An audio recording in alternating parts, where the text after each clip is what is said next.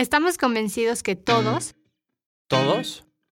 tenemos la capacidad de impactar. Capitalista Consciente es un espacio para presentar buenas ideas, compartir grandes proyectos y mostrar cómo cada granito de arena cuenta ante un mar de oportunidades y un mundo por transformar. Un espacio para escuchar nuevas ideas, cuestionar nuestra forma de pensar y sobre todo un espacio para cambiar juntos nuestra forma de actuar.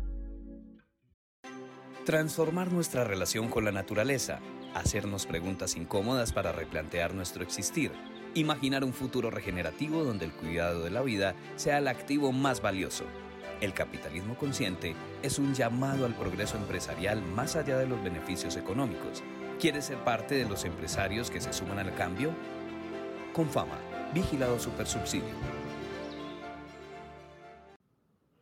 Bienvenidos a una temporada más, una temporada más de Capitalista Consciente, una temporada que nos emociona mucho porque queremos llegar a América Latina. Desde que iniciamos dijimos la intención es llegar a diferentes países de América Latina y demostrar cómo América Latina también puede ser un referente en cuanto a conciencia empresarial, en cuanto a hacer las cosas de manera diferente. Entonces, estar aquí hoy con Andrés nos emociona mucho. Tomás, bienvenido, gracias por una temporada más. Andrés, gracias por estar con nosotros y qué emoción, qué emoción poder hablar de proyectos exitosos en América Latina y proyectos que, como decíamos siempre, o como, como hemos dicho desde un inicio, demuestran como si es posible hacer las cosas de manera diferente. Buenas, un gusto, muchas gracias por esta invitación. Espero pues que nos divirtamos aquí conversando sobre temas que nos apasionan a los tres y a toda esta comunidad sobre el capitalismo consciente. Muchas gracias. Bueno, Andrés, ya quiero empezar ya. Gracias por, por, por, aceptar nuestra invitación. ¿Cuál es tu formación? ¿Dónde vives? ¿Cómo es tu familia? Un poco para que los emprendedores se reconozcan un poco en tu camino personal hasta el momento de emprendimiento. Bueno, yo soy administrador de negocios. Yo soy de una pequeña ciudad aquí a cuatro horas de Medellín muy joven, terminé el colegio y me vine para, para, para, Medellín, estudié administración en una universidad que se llama EAFIT. Arranqué en el mundo de las telecomunicaciones, me fui para Inglaterra, estudié comunicaciones públicas y, regulación de telecomunicaciones, me fui a mochilear por la India, por Nepal, conseguí novia israelita, bueno, me ha, me ha gustado mucho andar el mundo. Luego me dediqué, seguí en telecomunicaciones, pero tuve el privilegio de liderar unos proyectos de ciudad, uno se llamó Medellín Digital, que estábamos trabajando para que más gente tuviera acceso a las tecnologías de información, especialmente los colegios y los emprendedores. Al tiempo eh, hice otro proyecto también de ciudad, alianzas público-privadas, que se llama Ruta N, que es un hub de innovación para, para la ciudad que también se volvió un modelo de política pública. Entonces ahí me fui metiendo mucho en los temas de emprendimiento, en el mundo social y hace unos años lidero una organización hermosa, ahorita vamos a hablar de ella, que se llama Interactuar, que trabajamos por los microempresarios de Colombia. Soy casado, tengo tres hijos de, de todas las edades, tres sorpresas, 13 años, 8 años y, y, dos años. Entonces ha sido toda una aventura. Siempre dije que no iba a tener hijos, pero, pero la vida me los, me los ha traído y los he disfrutado una cantidad. Soy una persona curiosa, una persona que me gusta explorar la vida. Siempre en mí ha estado muy presente el trascender, el trascender en todo lo que hacemos, cómo le podemos dejar este mundo un poco mejor, cómo trascendemos lo que hacemos en el día a día, cómo le ponemos un significado, una metáfora a cada una de nuestras acciones. Eso, eso, ha sido fundamental en mí. Me gusta leer, hacer deporte, meditar, en fin, soy una persona con una vida muy tranquila, muy familiar, con buenos amigos y con algunos emprendimientos también en la familia. Una, una curiosidad, ¿en qué momento de tu, de tu histórico personal, saliste a viajar a India, Nepal y a estos países y qué, cuál fue tu motivación? Porque uno no sale, me pongo la mochila y me meto a, a, India, que es el otro lado del planeta, ¿no? ¿Qué fue que te pasó y qué momento de tu vida estabas para, que, para buscar este, este camino nuevo? Tomás, mira, como te dije, yo soy una persona como que me ha gustado explorar, explorar mucho los temas del ser, la trascendencia. Y hubo una época aquí en Medellín que me puse a hacer algo que se llama reversing, renacimiento. Y la persona que me, el, terapeuta que me lo hacía, me recomendó un libro que se llamaba La autobiografía de un yogi de Paramahansa Yogananda. Yo me fui para a estudiar a Inglaterra y allá, pues, las conversaciones con la gente, empecé a hacer meditación vipassana. Pero yo tenía como el tema de vipassana y tenía el tema de la autobiografía de un yogi que me pareció sorprendente como narraba él y cómo describía la India. Yo dije, tengo que ir a la India. Entonces yo termino de estudiar, saco la visa para irme para la India y ahí me voy con una mochila, 10 dólares diarios, no me podía gastar más y, me fui a recorrer y sin, el plan era que no había plan. Entonces estuve entre, entre recorriendo pues el norte de la India y Nepal y haciendo cursos de meditación vipassana, pues retiros de 10 días. Entonces, eso fue como donde aprendí más que en la universidad, déjame decirte, más que en Inglaterra aprendí viajando, mochileando, conociendo gente, meditando. Fue, yo creo que eso, eso ha sido muy formador en mí, como ver otras perspectivas de la vida, ver otras culturas y ver que hay muchas más necesidades más allá de lo que tradicionalmente hemos tenido. Andrés, yo tengo una pregunta. ¿Qué aprendiste de ti? O sea, ¿qué fue una de estas cosas, de estos aprendizajes que dijiste, wow, fue un paso más hacia conocerme, hacia, o que me acercó hacia este punto de tu vida? Ay, Carla, mira, muchas cosas. Yo la primera que te digo es que a mí soy una persona que me gusta andar por lo desconocido. Cuando tú llegas a la India y no tienes ni idea de la cultura, mucha gente te ha dado paradigmas, no, es que ya te quieren robar, allá te van a pasar miles de cosas, pero yo llegué muy prevenido, muy reactivo, me pasaron un par de chascos, pues anécdotas muy interesantes. Y al cabo de tres, cinco días yo empecé a fluir, me empecé a soltar y yo disfruté mucho, como que cada día fuera una experiencia nueva, que no hubiera mucha planeación, pues que no pasan los negocios, que aprendí que soy una persona altamente adaptable y sociable. Aprendí también la importancia de los distintos puntos de vista y las distintas miradas en, en, las, en las situaciones que vivimos y aprendí, pues, o, me quedó pues como la semilla muy bien instalada de que la vida y el bienestar de este planeta depende de que cultivemos el ser. Y qué interesante la, la meditación vipassana, porque en Colombia, Alfredo Hoyos tiene un, un espacio de, de, esta meditación, ¿no? ¿Conoces a, este espacio que, Alfredo lo tenía ahí junto en su finca o no? No, no lo conocí, pero mira, mira, Tomás, que uno de los hijos que yo tengo, pues de los hijos de, entre comillas, emprendimientos o iniciativas, que es otra característica mía, pues que me ha gustado como, como tener eh, emprendimientos sociales o, o público-privados, pero una de las cosas que yo llegué cuando hice la India fue buscar aquí en Colombia donde se hacía vipassana, donde se hacía solamente en Bogotá. Entonces, claro, llegó el paisa, entró, empecé a hablar con el profesor y le dije, tenemos que hacer una sanga en Medellín. Y, y, eso, ese hijo es que yo arranqué la sanga en Medellín con otro amigo y hoy en Medellín hay dos centros. Yo, no soy muy activo en Vipassana, pero sí pusimos pues como las, las primeras piedras para construir la sanga, la sanga en Medellín. Entonces, ha sido también fue un gran viaje. Andrés, me, gustaría saber un poco más, o sea, platiquen un poco y poner en contexto de este tipo de meditación, del ser, un poco como profundizar en este aspecto, porque estoy segura que muchas personas que nos están escuchando no lo conocen. Entonces, platiquemos un poco más, Andrés, de esta parte de la meditación, ¿Qué te enseñan? ¿Cuáles son las características? Porque creo que mucha gente de la que nos escribe, de las que escucha estos capítulos, está buscando esta conexión del ser y siempre buscamos dar este tipo de herramientas. Vale, mira, yo empiezo diciéndoles que yo soy ante todo una persona muy ecléctica. Como les dije al principio, soy muy curioso y me gusta pues conocer y experimentar y probar y dónde me gusta, dónde no me gusta y voy como tomando lo mejor de cada parte. Un poco mi camino arranca con la meditación vipassana, digamos, camino ya en serio como de meditación y de exploración la meditación vipassana tiene raíces budistas y es una meditación pues que es muy simple, muy poderosa, donde uno va meditando recorriendo las sensaciones del cuerpo. Básicamente es recorrer las sensaciones del cuerpo, uno arranca con el anapana, que es una respiración, que es con la respiración, y van saliendo como temas y tiene unos recuerdos y tiene cosas, pero básicamente uno no se enreda, pues no, no, se mete como a entender que lo que está sintiendo en el cuerpo, que me está molestando un hombro, que me está brincando un ojo, que siento esas cosquillitas, no, solamente, pues básicamente uno se centra es en aquietar la mente y en dejar que el resto de cosas vayan sucediendo. Durante mucho tiempo hice vipassana y en el camino conocí algo que también ha transformado mucho mi vida, que se llama las enseñanzas toltecas no tanto de la línea pues, mexicana de Carlos Castaneda, pues que he leído un par de libros de él, sino otra línea de un señor que se llama Teun Mares, un surafricano.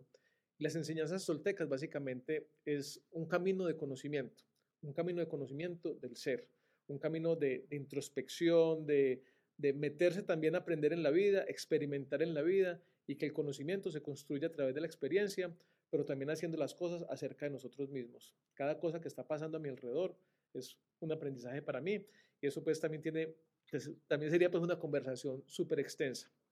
Más reciente, digamos que me he metido también y que he estado aprendiendo temas relacionados con el chikun y como las artes chinas, pero digamos que hay muy básico, aquí hay, aquí hay un, un, un, sifu muy bueno que se llama Piti Parra, que también ha trabajado con Confama, trabaja con Confama y con Piti también he aprendido como distintos temas, pero ya más de movimiento y más como de manejo energético.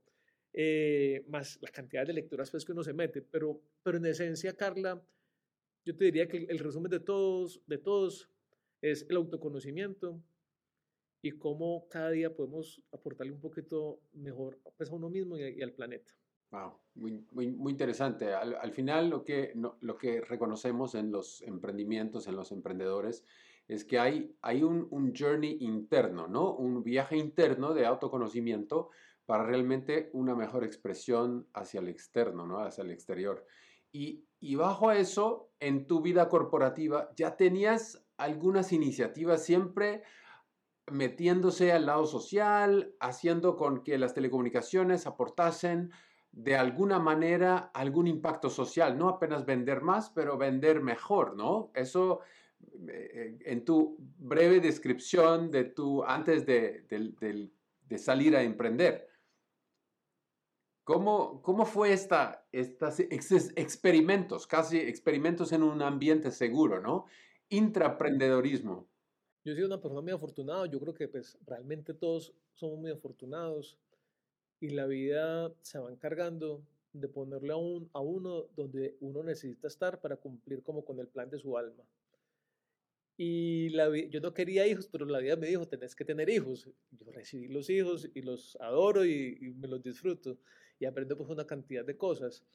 Y yo la verdad, con, como con esas iniciativas como que se van acercando a lo social, que se van acercando al emprendimiento, que se van acercando al capitalismo consciente, también la vida me las ha puesto. Yo no tengo carnet de capitalista consciente, ni soy parte pues, de, ningún club de capitalismo consciente, no soy en ningún grupo de chat, nada de eso, pero, pero la vida me ha ido poniendo y he venido como haciendo mi propia elaboración y cuando, y, pues y también muy inspirado pues por todos los movimientos y por todas las cosas que uno ve, pero ha sido más como, como el devenir de la vida que he fluido con él y me siento pues como muy afortunado pues de, poder como poner esa conciencia y todo eso que he aprendido en mi viaje interior, como tú lo llamas, al servicio de la gente a través de algo que a mí me gusta mucho, que es liderar una organización.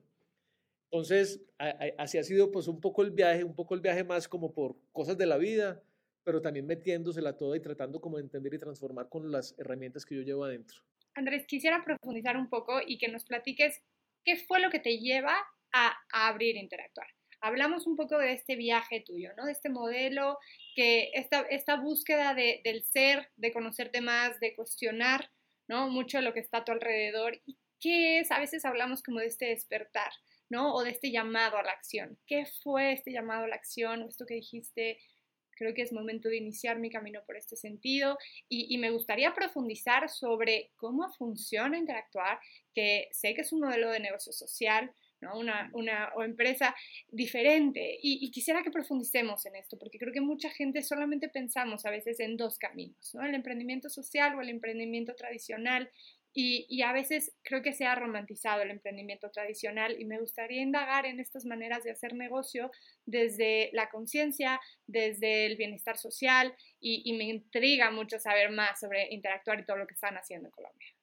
Bueno, empiezo como compartiéndoles que Interactuar es una organización social, es una entidad sin ánimo de lucro que fue fundada hace 40 años, pues nuevamente la vida me trajo acá yo estaba, había terminado un ciclo profesional, estuve tratando de emprender o ser consultor, no tenía como esa claridad. Y un día un amigo me dice, hay una posición abierta en Interactuar, hay un headhunter, si quieres participar, manda la hoja de vida.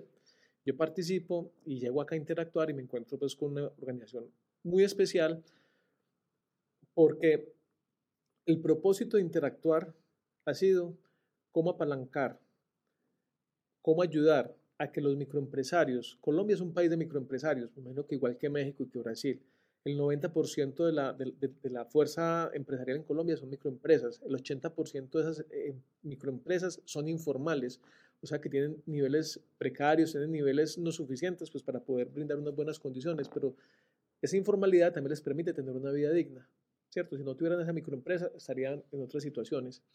Entonces yo llego a interactuar y me enamoro de todo este modelo de acompañamiento, de servicio financiero, hacemos microcrédito, atendemos 50 mil empresarios, hoy estamos atendiendo casi que 50 mil empresarios en distintos departamentos de Colombia, somos una organización sin ánimo de lucro, pero somos autosuficiente.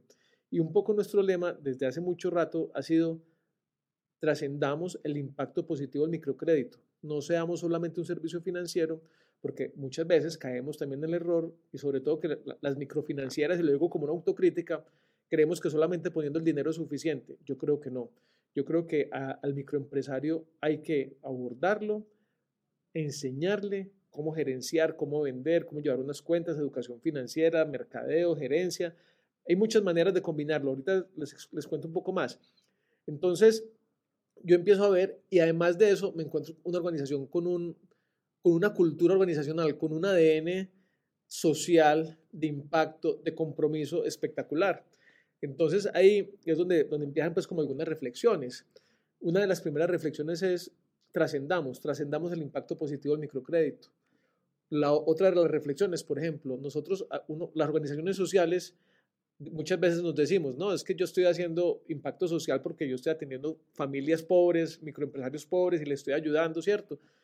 Pero es suficiente en el 2021, 2022, perdón, decir, tengo una acción social y soy autosuficiente. No, ¿qué más vamos a hacer por el, por el, medio ambiente? ¿Qué más vamos a hacer para que la gente aquí adentro crezca? ¿Qué más vamos a hacer por este país? Entonces es como nos proponemos unos retos y unas metas más ambiciosas que logren transformar más la sociedad. No nos podemos contentar con el modelo de los 80, donde había que superar el hambre o superar el analfabetismo. Nosotros en el 2022, ¿cómo le vamos a, a motivar y cómo vamos a guiar a la gente para que tengan mejores condiciones de vida, para que aspiren a una clase media, para que se eduquen un poco más? Ya el mundo es muy distinto, entonces los retos también tienen que ser más grandes para nosotros los que estamos trabajando desde el mundo social e incluso desde el mundo corporativo privado.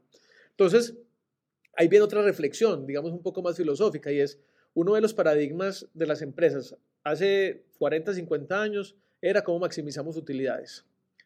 Hoy, con el capitalismo consciente y con otros movimientos, es cómo logramos un triple impacto. Es un poco donde, se, donde está centrado la conversación, que es muy importante y todavía falta hacer mucha más pedagogía y que más gente nos metamos en ese triple impacto.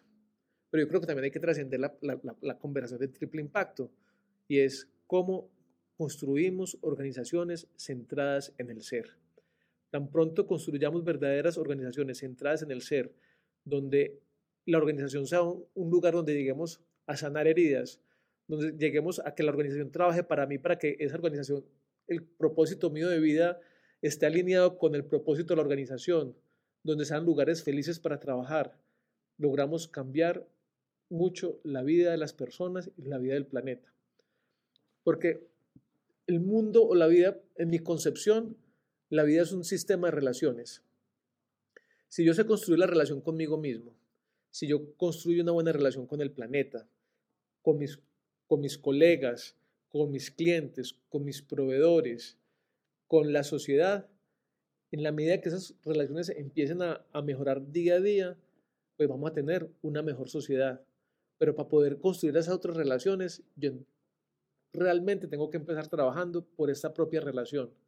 Y si yo como líder de esta organización le doy ejemplo a mis colegas, a la familia interactuar, es que yo me cultivo, pero también me importa, me interesa que tú te cultives, vamos a lograr un impacto más grande entre todos. Entonces, si yo tengo una buena relación con mi equipo, mi equipo va a tener una buena relación con su equipo y así sucesivamente vamos a lograr, vamos a lograr llegar a una vereda apartada de Colombia, en el municipio más lejano, rural, que un asesor de interactuar pueda tener una sonrisa, una relación de confianza, de, constructiva, de empoderamiento con una familia en ese municipio apartado.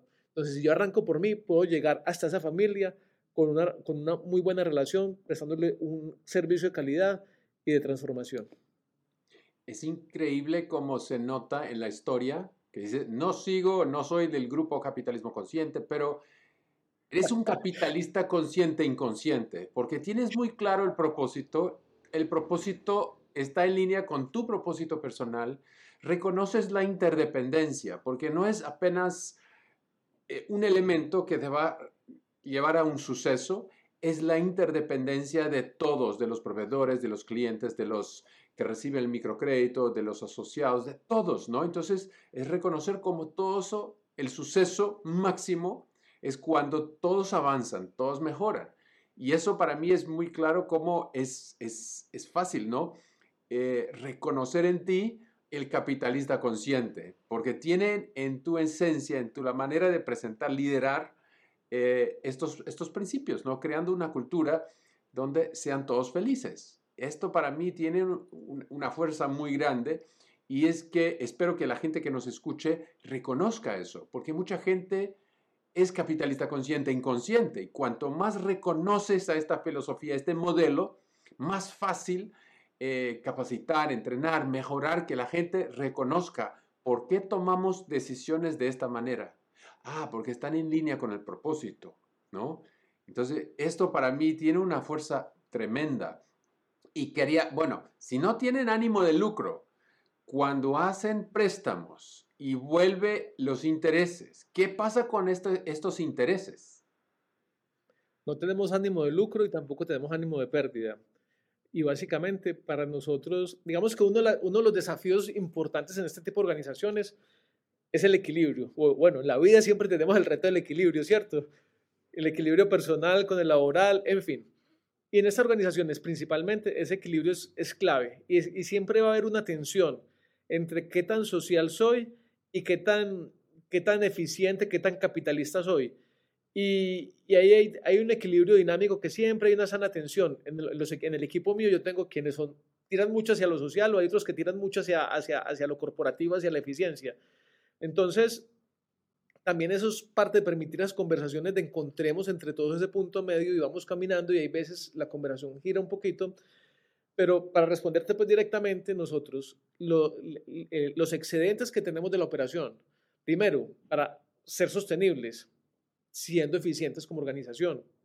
Segundo, reinvertimos esos excedentes en hacer más créditos para que más gente pueda acceder en la modernización tecnológica. Hoy una microfinanciera definitivamente tiene que pasar por la transformación digital para que así podamos también ser más económicos de cara a los empresarios y poder, digamos, luchar más contra los fenómenos aquí en Colombia de, de los usureros.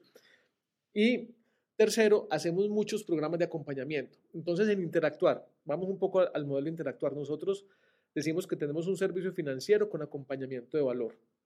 Nosotros no somos netamente transaccionales, nosotros somos muy relacionales como, como en nuestra aproximación a los empresarios. Entonces, en cada relación que tiene un asesor de crédito con el empresario, siempre le está dejando un valor agregado siempre le da una conversación, hablan de cómo llevar las cuentas o cómo vender mejor, o lo invita a un taller ya más profundo que tengamos. Entonces, ahí es como una primera base, esa es la base de nuestro servicio con ese empresario y siempre con mucha cercanía.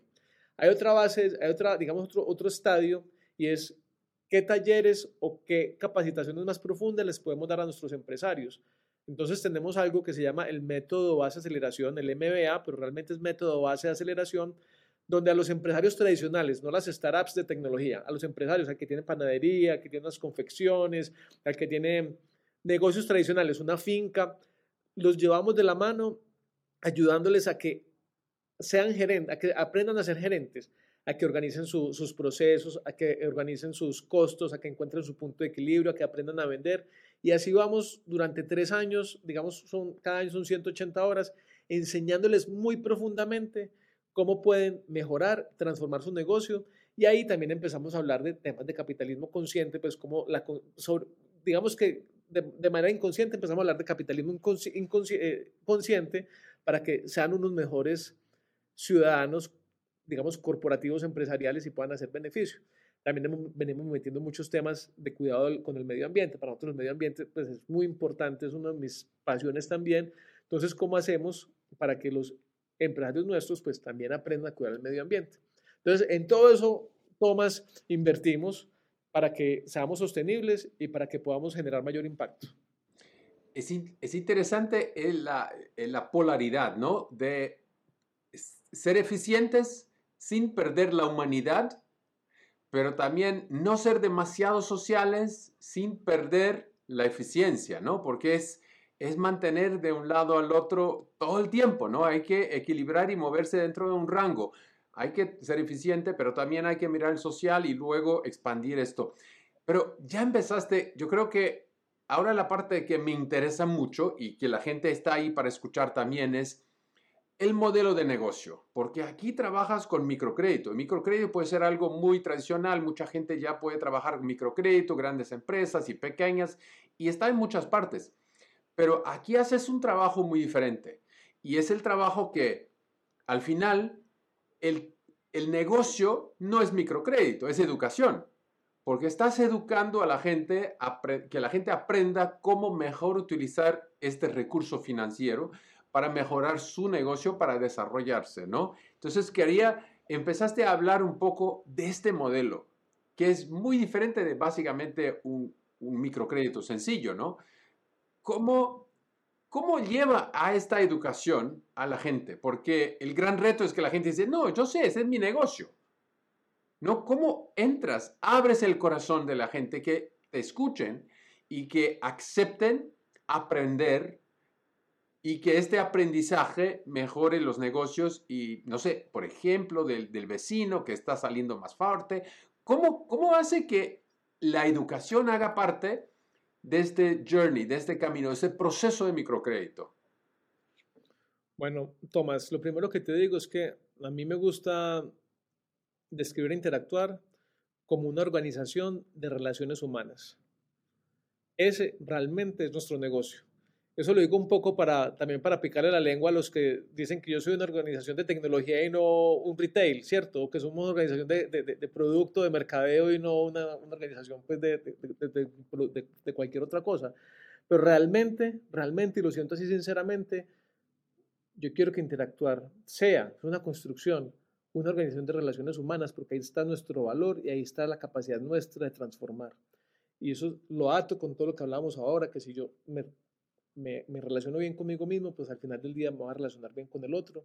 Y en la medida en que yo genere esas relaciones, logramos que los empresarios permanezcan más tiempo con nosotros, o sea, hacemos más retención, que nos paguen mejor. Tenemos todo eso medido. Los empresarios a los que nosotros les damos más cosas nos pagan mejor y los retenemos más tiempo y son más rentables y les invertimos más, ¿cierto? Entonces, es, es, un círculo virtuoso muy bonito. Entonces, ya como para responderlo un poco más, en, más racionalmente, nosotros tenemos un, digamos, un, servicio, un negocio que se llama microcrédito, servicio financiero, que en Colombia el microcrédito es un poco más caro que los otros créditos. No tenemos las tasas yo conozco el caso de, eh, de, de, México, que las, casas, las tasas de microcrédito en México son, son bien altas. Aquí en Colombia son más, mucho más bajas que las de México, pero sí son un poco más altas que los, que los créditos comerciales. Eso nos permite, y en la medida en que seamos eficientes, nos permite también pues, generar unos, unos excedentes con los que, como les decía ahorita, estamos reinvirtiendo. Pero nosotros tenemos como varios, tenemos un área que está dedicada a desarrollar las metodologías y las formas con las que le vamos a enseñar a los empresarios. Y como les comentaba ahora, nosotros en cada momento de verdad con nuestro empresario le estamos llevando algo. ¿Eso quién lo paga? Lo paga el negocio. Eso es pagado 100% con el negocio. Entonces, a ese, a ese, asesor, a ese asesor de crédito lo formamos, le damos unas herramientas básicas, le enseñamos a identificar qué necesidad tiene ese empresario en cuanto a, a tips gerenciales y ahí él tiene una caja de herramientas que va a aplicar en cada caso. Entonces, en cada momento de verdad, además de ofrecerle el crédito, le dice, mira, tú tienes que, veo que no estás costeando bien, lleva, lleva eh, así, calcula bien tus ventas, tus costos, tus gastos, pero de una manera muy simple en el lenguaje de, una de un microempresario, que es un lenguaje muy distinto al nuestro. Lo segundo, cuando entramos a hacer intervenciones más profundas, ahí tenemos aliados, cooperación internacional, cajas de compensación, eh, hay veces el gobierno y recursos propios. Entonces ahí entramos nosotros a coinvertir o a desarrollar proyectos para ya hacer formaciones de 40, de 50, de 100 horas en las que nos metemos a trabajar mano a mano con el empresario y ahí logramos las transformaciones más importantes. Todo esto, todo este modelo, todo esto que, les estoy contando, también tratamos de llevarles mediciones, porque nosotros tenemos un propósito superior y es como ayudamos, ayudamos a través de la microempresa a movilizar más gente, a, que a permitir a que más gente entre a la clase media. Entonces, hoy estamos desarrollando un modelo, estamos, digamos, en ese proceso de cómo medir que realmente estemos generando ese impacto, cuántos de nuestros empresarios realmente están logrando mejorar sus, sus ingresos y su nivel de vida. También medimos qué tanto están cambiando hábitos empresariales, hábitos de vida, pero ante todo es como mirar que realmente, gracias a su microempresa, ellos puedan ir evolucionando en su vida o al menos tengan una vida estable o puedan, digamos, tener algunos ahorros para que puedan soportar momentos complejos. Y, y eso es interesante. Entonces lo que quieren es que quieres perder a tus clientes, ¿no? Quieres que tus clientes vayan a los bancos, a las instituciones financieras. Es que no quieres, que, que no quieres quedarse con tus clientes por toda la vida. Una indicación es. cuántos se van a la, a, la, industria financiera, ¿no? A buscar créditos tradicionales. Así es, los clientes van creciendo y digamos aquí tenemos esa... Nosotros ampliamos un poco más el rango de, de, crédito máximo que hacíamos, estamos atendiendo, digamos, unos, unos, los microempresarios más grandes ya los empezamos a atender, pero también, yo también con el equipo sabemos que cuando ellos ya están más grandes, si el banco los atiende mejor que nosotros, con la misma calidad de servicio y con mejores tasas, vete, es muy interesante que la educación hace parte fundamental del desarrollo del acompañamiento del crédito, porque el crédito apenas muchas veces no es suficiente y porque la gente faltan alguna, hay brechas de conocimiento que no permite que la gente sea sostenible en, por más que sus ideas sean excelentes, ¿no? Lo que hemos aprendido mucho es que nosotros antes hacíamos mucho, mucha educación vocacional, pero eso ya lo empezó a hacer muchas otras organizaciones o el mismo Estado. Y vemos que la gente normalmente, sus, sus, emprendimientos no fracasan porque no sepan hacer bien el pan. Pueden mejorar cómo hacer el pan, pero normalmente, mal que bien, saben hacer el pan. Los emprendimientos, estos emprendimientos fracasan porque no saben gerenciar.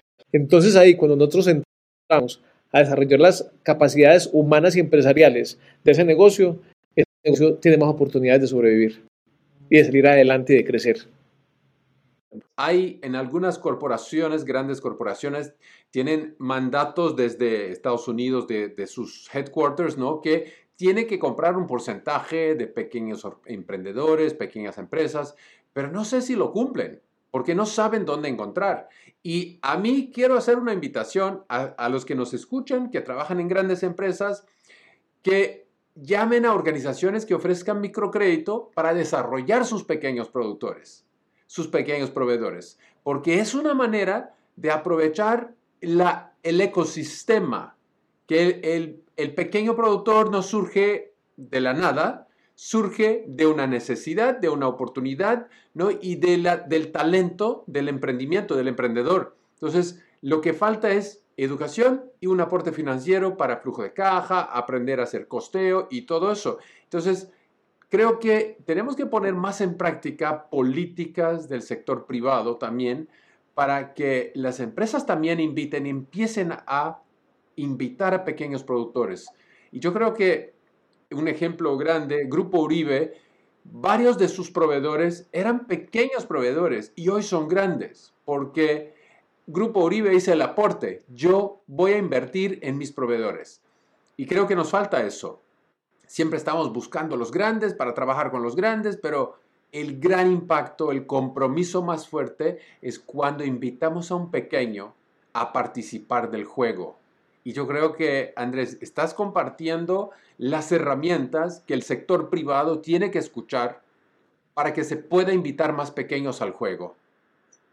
Y, creo que la, idea también ahí es, y modificamos las reglas del juego. Creo, que, creo que ahí entra un tema bien interesante. O sea, el, el, microempresario no puede aguantar las mismas políticas de pago ¿no? que una empresa grande. O sea, no solamente es invitarlos al juego, sino es modificar también las reglas del juego. Y, y creo que para mí, Andrés, lleva una pregunta Definitivamente. que es, ¿qué estás viviendo? ¿Qué estamos viendo en cuanto a la evolución de ese triple impacto del cual hablábamos? en Colombia, en América Latina, cómo se recibe. Sé que vamos atrás, sé que hablar de sostenibilidad, sé que hablar de responsabilidad social empresarial bien aplicada es algo que, que va tomando camino en América Latina apenas. Creo que algo de lo que se nos acerca mucha gente es a decirnos, oye, soy una empresa grande, ¿no? Y quiero ir un día a reforestar quiero llevar comida un día a las calles. Y no estoy diciendo que esté mal, pero es la gran lucha de siempre, es hablar de cómo lo volvemos sostenible. El desarrollo de microemprendedores, el desarrollo de comunidades, ¿no? El apoyar, cambiar las reglas del juego, es mucho más consciente que ir a reforestar un día, ¿no? Sin dar seguimiento y cómo lo ancla mi modelo de negocio. Y para mí entonces es, ¿qué ves? ¿Qué percibes? ¿Vamos mejorando? ¿Está muy detenido? ¿Vamos hacia atrás? ¿Cómo lo recibe la gente un poco? Carla, qué pregunta más difícil. Eh, yo, yo empiezo diciendo que cuando estábamos en la pandemia, para mí la pandemia fue un gran regalo que nos dio la vida, porque nos permitió parar, pensar, introspectar. Y yo me acuerdo conversaciones con mi esposo y con mis amigos, no, es que todo va a cambiar, la humanidad va a cambiar, vamos a hacer otro. Y cuando uno viene a agosto del 2022, uno dice como que, ¿será que perdimos una crisis? Haber cambiado realmente. Y uno, yo me atrevería a decir que yo sí veo que hay muchas organizaciones en este contexto colombiano, por decirlo de alguna manera, en las que uno sí ve como un, genuino interés de, de trascender un poco el, el simple reporte el simple reporte de sostenibilidad y quieren realmente trabajar más cercanos con, con el desarrollo y con el impacto pero también uno ve muchos ejemplos en los que eso se lo ponen porque está de moda y si no están de moda, pues los mercados los van a, los van a molestar o no les van a, reconocer su valor.